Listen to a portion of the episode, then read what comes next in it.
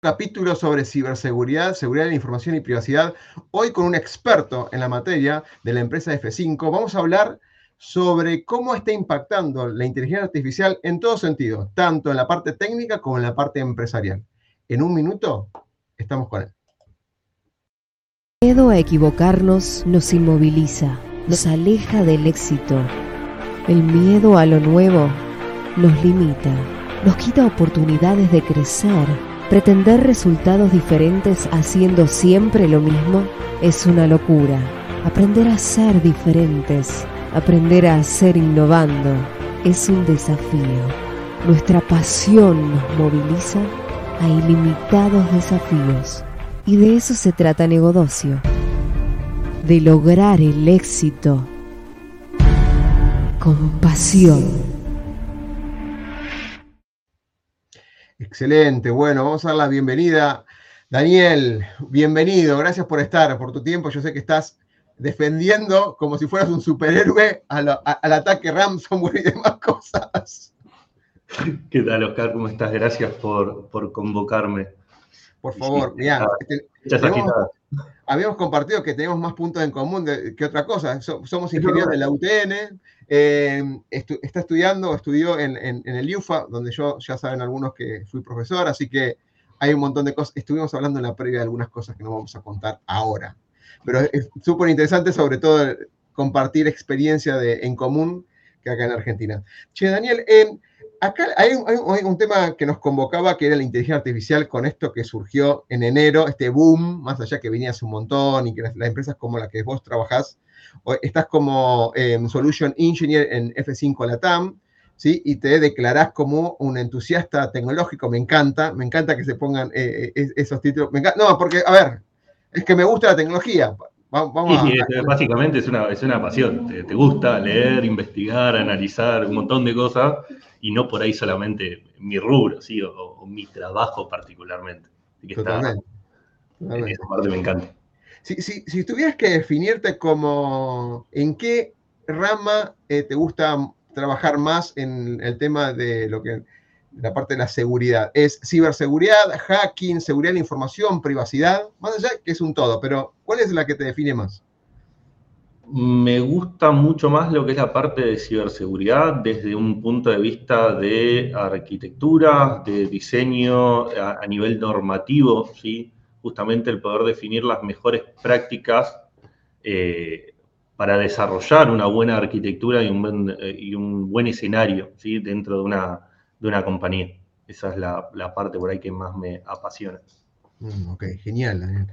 Em, ahora voy a ir mostrando algunas las páginas eh, particulares de Daniel y para conocerlo un poco más. La primera pregunta como de contexto, ¿no? Lo que decía al principio, en enero febrero empezó a explotar OpenAI surgió con todo su, mega, mega impacto. Google trató de taclearlo por atrás, no sirvió. Apareció Bard un par de meses después. Desde marzo a la, actualidad hay más de 5.500 aplicaciones de las, eh, de las wiki o las eh, librerías de referencia que, que existen hoy. 5.500 aplicaciones basadas en inteligencia artificial, algunas usando APIs directamente con OpenAI, directa, o sea, esto es lo que genera, ¿no? O sale una, tecnología emergente y hay muchos entendedores o desarrolladores o expertos que montan pequeñas cosas con un front-end, pero sigue siendo el, el back-end eh, lo que conocemos todos. F5 trabaja de inteligencia artificial no de ahora, trabaja un montón porque tiene una inteligencia también alrededor del mundo compartida con todos, los, con todos sus equipos y demás, donde se aprovecha lo que es la inteligencia artificial. Todos confundimos con todo, ¿no? Que desde un chatbot hasta eh, algo más sofisticado, ¿sí? Que, puede llegar a ser OpenAI, digamos, con toda esa base de conocimiento durante tantos años eh, el, modelo aprendiendo y demás. Desde tu punto de vista en este contexto, que es diverso, ¿no? Vamos a tratar de, eh, ir armando un camino. ¿Cuáles crees vos que son los principales desafíos en términos de protección de datos y lo que, lo que es en este contexto, ¿no? Y cómo se pueden abordar en el contexto de la inteligencia artificial. Bueno, creo que ahí una de las principales problemáticas o, riesgos ¿sí? que hoy en día estamos afrontando es que los motores de inteligencia artificial no es algo desconocido ¿sí? para por ahí grandes empresas o para empresas de ciberseguridad, ¿sí? donde venimos utilizando este tipo de herramientas hace ya bastantes años.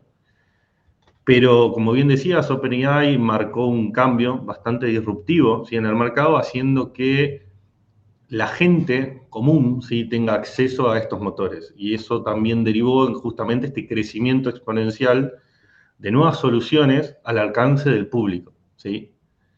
¿Cuál es el problema que estamos teniendo ahí?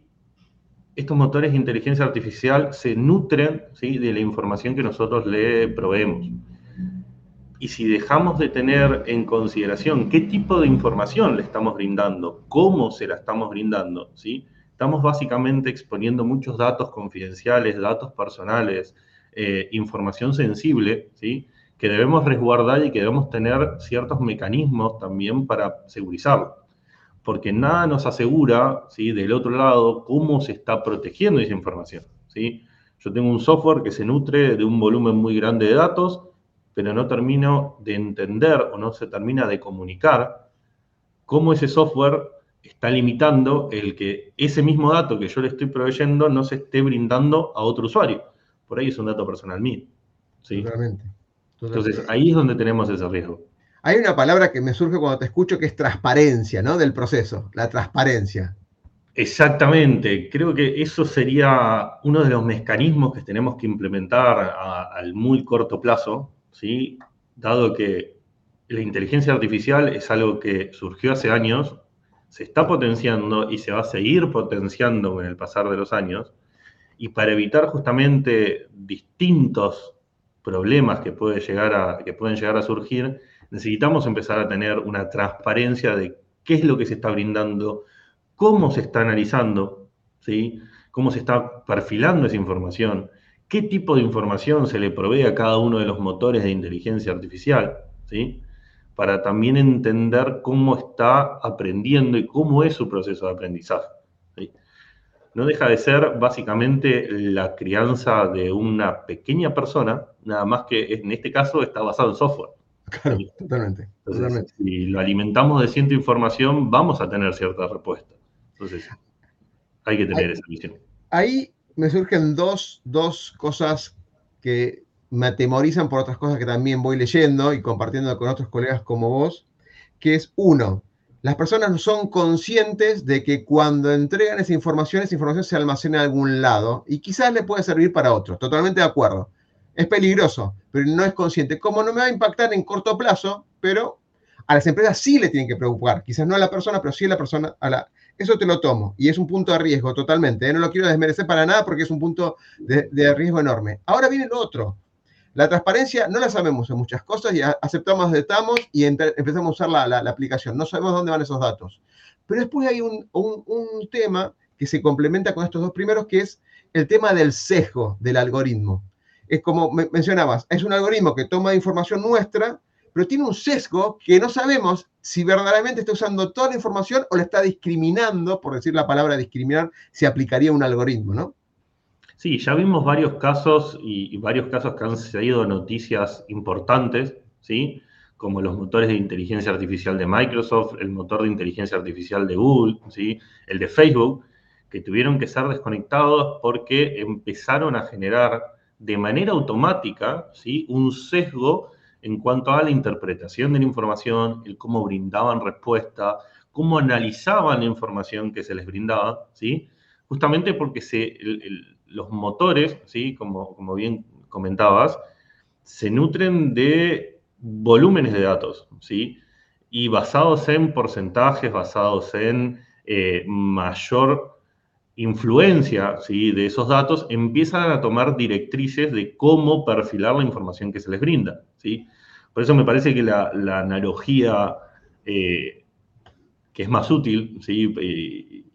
Por ahí es más también transparente para que cualquier persona lo pueda comprender, esto es casi igual que si criamos a, a nuestro hijo, ¿sí? Eh, con el, odio, con la discriminación, con, eh, el rechazo a cierta información no sé, eh, estando en Argentina, a cierto partido, equipo de fútbol, ¿sí? Con los años, ese sesgo, ¿sí? Que nosotros inculcamos en nuestro hijo se va a mantener, ¿sí? Y posiblemente se profundice con el pasar de los años. En estos motores pasa exactamente lo mismo. Entonces, necesitamos empezar a generar políticas de transparencia y, de clarificación en cuanto a cómo se está nutriendo este motor y cómo está tomando la información que se le brinda. Totalmente. Em, la información que comparten o la información que hay, unas controversias que hubo este año, que muchos de los expertos en ciberseguridad utilizaban para aprovecharse o armar situaciones como eh, correos electrónicos de phishing, como estrategias para buscar. Hay muchos que subían códigos de, mm, de configuraciones de equipo, no quiero decir ninguna marca, pero de configuraciones de equipo y esa información, en algunos casos, sobre todo las versiones pagas, podía recuperarse si yo buscaba ese nombre y esa IP en algunos casos, porque esa información estaba ahí, oculta, pero si uno hace las preguntas correctas, quizás la podía descubrir. Entonces, con lo cual, ¿cómo ves esa herramienta para que ayude a la gente? Vamos a llamarlo delincuentes informáticos, para mí el hacker es el bueno, digamos, el hacker es el, de ciberseguridad que investiga, ¿no?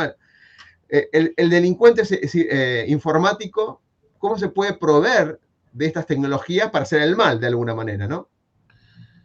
A ver, como casi cualquier herramienta informática, sí, tiene su posibilidad de, establecer un mal uso. ¿sí?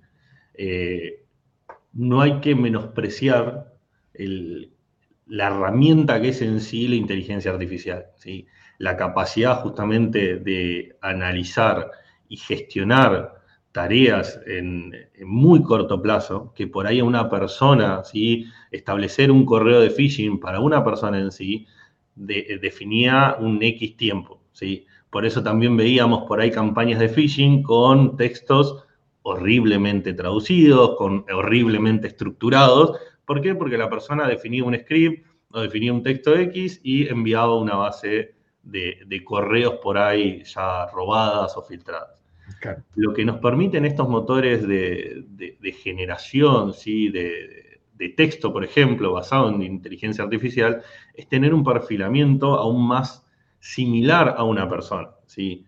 Y a su vez, el poder tener también una forma de redacción basado en el lenguaje que maneja esa persona. ¿sí? Yo quiero que me escriba en español, me va a escribir en español, siguiendo la estructura del español. ¿sí? Y no por ahí leer esos textos que no tenían concordancia en, palabras o, saltábamos de tiempo. Lo mismo en distintos idiomas, entonces empieza a ser cada vez más dificultoso el poder detectar ¿sí? ese tipo de, de utilizaciones. Creo que necesitamos aún más tener recaudos a la hora de recibir contactos, ¿sí? a la hora de brindar información de nuestro lado. Si recibimos un, tanto sea una llamada, si recibimos un correo, debemos tener cierto control de qué es lo que estamos brindando, qué es lo que nos está solicitando, de quién proviene ese correo, y no por ahí actuar de, manera automática en responder sí, ¿por qué? Porque él es, no, era mi jefe que tiene mi contacto y me está pidiendo esta información. Entonces, tenemos que bajar un poco los, los decibeles que manejamos hoy en día, ¿sí? como sociedad, entender que no somos una máquina y tomarnos esos 10 segundos de, análisis antes de eh, realizar una tarea que nos viene por ahí de un simple mail o que nos exige a través de un simple llamado. Sí, en contextos de mundo caótico, como lo llamo, el contexto Bani que se originó en el 2020, una, la, letra A es de ansiedad, de Daniel, ni lo dudes. La ansiedad provoca de desesperación no pensar, no reflexionar, no actuar. Y el famoso doble autenticación, que si bien es un, tema técnico, el doble autenticación del mental del ser humano es lo que decís. Es decir, por más que venga la persona, ¿tiene sentido lo que me estás pidiendo? ¿Tiene sentido que venga esto? Entonces, tomarse esos segundos, que entiendo que la frenética del día a día quizás no lo aprovechan muy bien los ciberdelincuentes, los delincuentes informáticos, para aprovechar ese descuido con solamente un clic. ¿Cuántos ransomware se han instalado por un simplemente un clic eh, y darle un aceptar o algo más? Que no, porque no tiene las tecnologías, obviamente, como para prevenirlo, ¿no? Naturalmente. Em, en ese sentido, quiero abordar algo más general, después quiero ir a, lo puntual de ciberseguridad. Es, yo, tengo unos postulados de lo que va, tengo ciertos pensamientos de que hay unos trabajos que van a desaparecer o se están desapareciendo. Marketing, algunas cosas de texto, desarrollo de texto, copywriter. No digo que van a desaparecer los escritores ni nada por estilo, ¿no?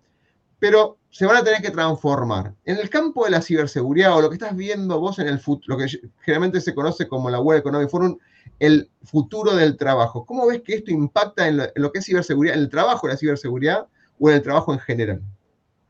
Sí, realmente muchísimos empleos se van a tener que reestructurar. ¿sí?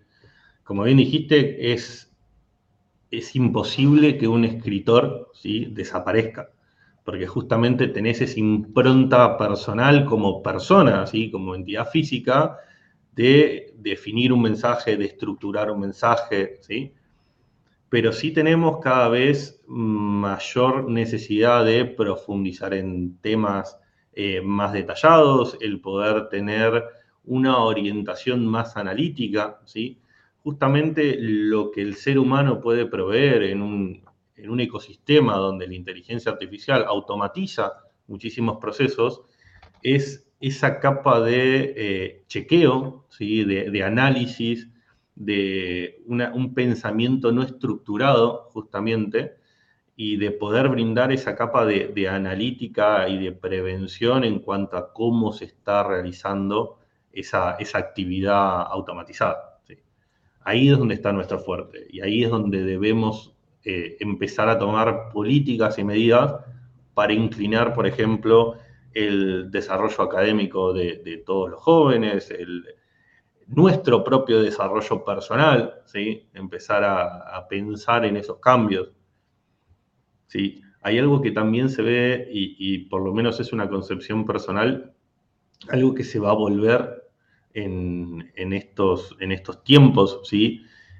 es al, oficio, ¿sí? al que, por ejemplo, mal llamado en Argentina eh, lo, definíamos como aprender un oficio. ¿sí? ¿Por qué? Porque hay cada vez mayores tareas automatizadas que requieren menos personal, pero tenemos mayores tareas detalladas o detallistas ¿sí? que requieren más personal. Algo simple, un carpintero. ¿sí? Si necesitamos realizar un mueble en gran escala, eso básicamente lo pueden hacer robots. Claro, robots industriales, totalmente de acuerdo. Exactamente, si necesitamos hacer algo más a medida, con una estructura completamente diferente, ahí necesitamos un carpintero. ¿sí? Eh, entonces, ese estilo de, rubros va a volver a emerger y va a tener un, peso bastante importante. Ahí, ahí me haces acordar algo que escribí de Mundo Caóticos, donde eh, podemos entender cuáles son los límites de la hambruna a nivel mundial, porque podemos destacar cuántas personas eh, están bajo la, línea de pobreza, y hay algunos indicadores como otros tantos, cuánto puede crecer una ciudad, cuánto puede crecer el parque automovilístico, pero todavía no hay una cuenta exacta de cuánto puede crecer lo digital. Y se habla mucho de la abundancia digital, porque no hay, no, hay o sea, cuánto puede llegar o no el desarrollo del software, cuánto puede crecer o no la, información de bases de datos, lo, lo, comúnmente llamado Big Data analítico, Big Data digital externo, como el, el dark data internamente. No hay como un límite, es como que existe y a raíz de eso no existe en la misma proporción concientización y una estrategia de ciberseguridad o seguridad de la información. No lo existe, porque creció enormemente lo que dijiste, la productividad en un montón de roles, pero seguramente si nos juntamos con esos empresarios o esos equipos, no, no pusieron atención ni tres, cuatro o cinco cosas que nombramos recién en cuanto al uso eh, de la privacidad de esos datos en cuanto al proceso. Seguramente no lo hicieron. Ahora después se sorprende con un ataque o la información está expuesta o lo, que fuera. Bueno, hace, hace mucho tiempo eh, con, la digitalización, ¿sí? se empezó a considerar poco a poco que el, adquirir infraestructura tecnológica es igual a realizar una inversión. ¿sí? Algo que nunca se dio y es una barrera que debemos quebrar es que invertir o, adquirir herramientas o plataformas de seguridad ¿sí? es también una inversión. Y más hoy en día. ¿sí? Hoy en día tenemos un campo digitalizado, sumamente abundante. Básicamente no hay compañía que no tenga un proceso digitalizado. Eh, es más, tomando el ejemplo que di recién del, del carpintero, claramente para poder comercializar sus productos, va a necesitar abrir una tienda de e-commerce, va a necesitar tener un contacto digital, ¿sí? Porque nadie va a ir a la tienda, va a querer hablar por WhatsApp, va a querer hacer o enviarle un mail con un, boceto de cómo quiero el mueble que me diseñe o que me estructure, ¿sí? Entonces, tenés un porcentaje siempre en toda empresa digitalizado. Nadie toma eh, el, adquirir capas o niveles de seguridad como una inversión. ¿sí? Sigue siendo un gasto, sigue siendo algo que se afronta luego de sufrir eh, alguna vulnerabilidad, algún robo, ¿sí? pero eso es, una capa que debemos quebrar y, debemos empezar a, replantear. Totalmente. El, tema del concepto por ahí latinoamericano de somos hijos o hijas del rigor, es decir, cuando ocurre una crisis aparece el presupuesto. Si bien el CISO en una compañía por ahí ya propuso esto en, momentos anteriores y tiene que ocurrir una crisis, o cuando está jugando golf o cuando está compartiendo una cena empresarial, el empresario se entera con otro amigo, eh, me pasó esto, a vos te pasó, ah, no, para, para, hablemos.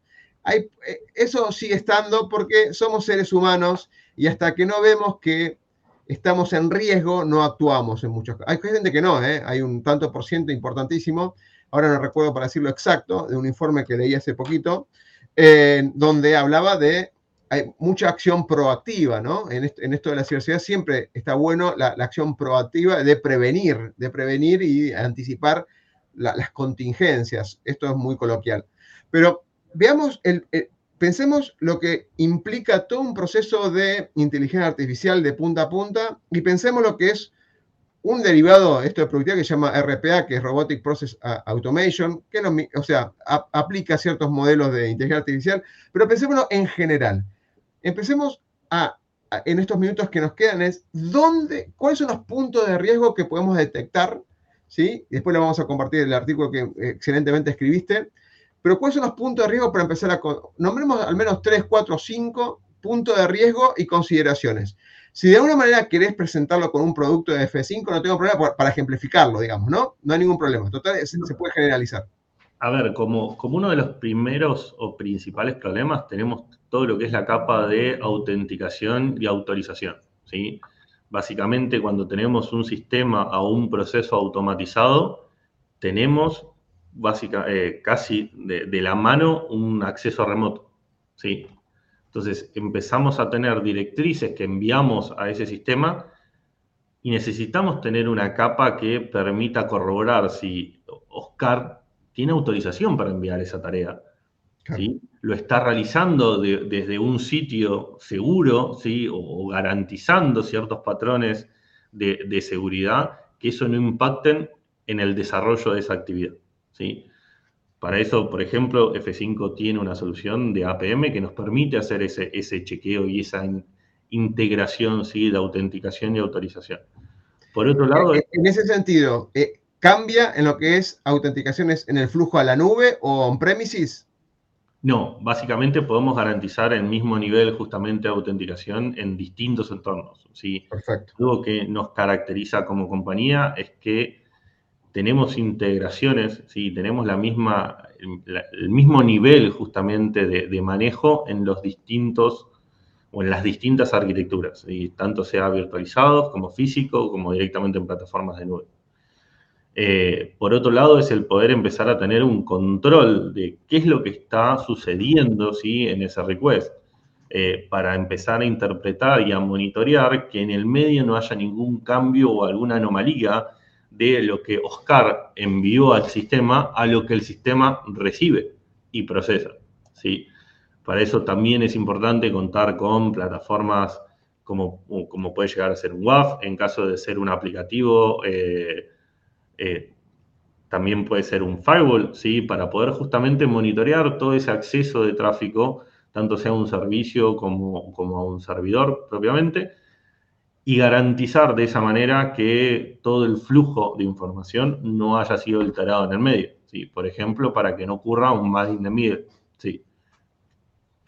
Ahí me, freno un segundo. Ahí para hacerte una pregunta en concreto. existen algunas tecnologías, no sé si lo cuenta F5, pero donde analiza en algunos casos el tema del flujo entrante y saliente para, por ejemplo, detectar que no haya listados de clientes, quit y demás que eh, fluyan como, por, por, ahí el punto a punto está autenticado, digamos, ¿no? Está autorizado. Pero lo que no está autorizado es el contenido que tiene que viajar, ¿no? Sí, ahí tenés distintos niveles ¿sí? de ese tipo de analítica, donde podemos ir por una solución DLP, ¿sí? o podemos tener un, monitoreo más basado en tráfico, ¿sí? que ahí es donde F5 podemos colaborar, en donde podemos monitorear qué tipo de información está en el flujo de información y con eso también definir qué datos se pueden compartir y qué datos no deberían eh, salir de la organización. ¿sí? Un data loss prevention, para que lo dijiste rápido, pero, o sea, para que estamos en el tema, inmediatamente lo sacamos, pero es loss prevention. hablar con siglas. Te, das, cuenta que en sistemas y en ciberseguridad siempre son tres siglas, cuatro siglas, ¿no? Que se van repitiendo. Sí, ese, ese patrón. Es básicamente hablo con anacrónimos constantemente. Genial. Entonces, este, estamos ya en la periferia con WAF y todo lo que es el tanto eh, eh, entrada saliente como lo de los datos en particular. ¿Cómo seguimos? Ya con eso vos podrías tener una infraestructura sumamente eh, monitoreada ¿sí? Después podés empezar a tener cada vez mayor cercanía a cómo está dando la actividad eh, el sistema, ¿sí? Pero vos ya tenés tanto una autenticación y una autorización, por lo tanto estás garantizando que la persona, el usuario, el, operario, sea el adecuado, lo esté realizando a través de un dispositivo, por ejemplo, adecuado, etc. Y por otro lado tenés el monitoreo de qué ingresa a tu sistema, ¿sí? Por lo tanto, también ahí tenés una garantía en cuanto a si le estamos generando una orden, ¿sí? Para definir o, para, no sé, construir, ¿sí? 5.000 muebles, que realmente sea una orden válida, ¿sí? Claro. Entonces, ya ahí tenés una, una visión sumamente ampliada y lo mínimo indispensable para que vos puedas garantizar de que no está sufriendo algún ataque. Luego podemos empezar a hacer cada vez mayor granularidad en cuanto al monitoreo y demás, pero ahí es empezar a definir qué tan crítico es ese servicio para vos, qué impacto tiene a tu nivel negocio, ¿sí? Eh, y si hace sentido agregar mayor profundidad. Hay un cuestionamiento que son los datos dentro de la empresa, ¿no? Algunos proponen securizar las bases de datos, algunos proponen securizar las aplicaciones para que solamente a través de las aplicaciones se eh, accedan a las bases de datos y desde esa capa. ¿Cuál es tu, mirada al respecto? En realidad lo importante es tener una buena segmentación, ¿sí? Y en todos los puntos donde haya interacción humana, desgraciadamente hay una posibilidad de tener un error, ¿sí? Y ahí hay, que poner, ahí hay que focalizar. Ahí es donde hay que focalizar. Si nosotros tenemos un equipo de desarrolladores o, de programadores que utilizan las bases de datos, hay que tener una capa de seguridad para monitorear cómo están accediendo y qué es lo que están realizando sobre esa base de datos. Si tenemos una aplicación que consumen nuestros usuarios, hay que tener una plataforma que nos permita monitorear y proteger esa aplicación y cómo está siendo consumida. Si tenemos una aplicación la cual consume información o guarda información en una base de datos, es importante tener una herramienta que nos permita monitorear que esa información que se está guardando o se está consumiendo ¿sí? sea la adecuada y que cumpla con la estructura que nosotros buscamos. ¿sí? Porque si yo voy a guardar información o voy a consumir información y esa, esos datos están corruptos, no son los adecuados, no tiene sentido. ¿sí? Estoy perdiendo el tiempo estoy generando una mala experiencia para el usuario.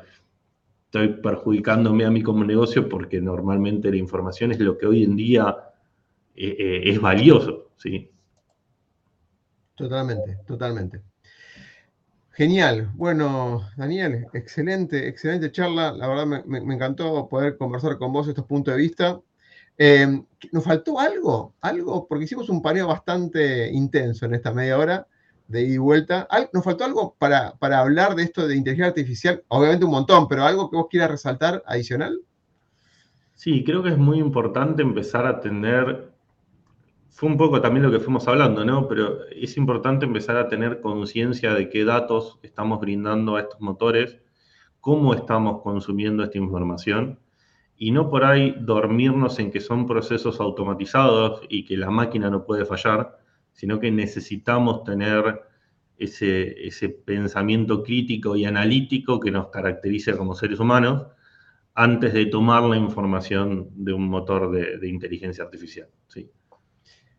Qué, dilema, ¿eh?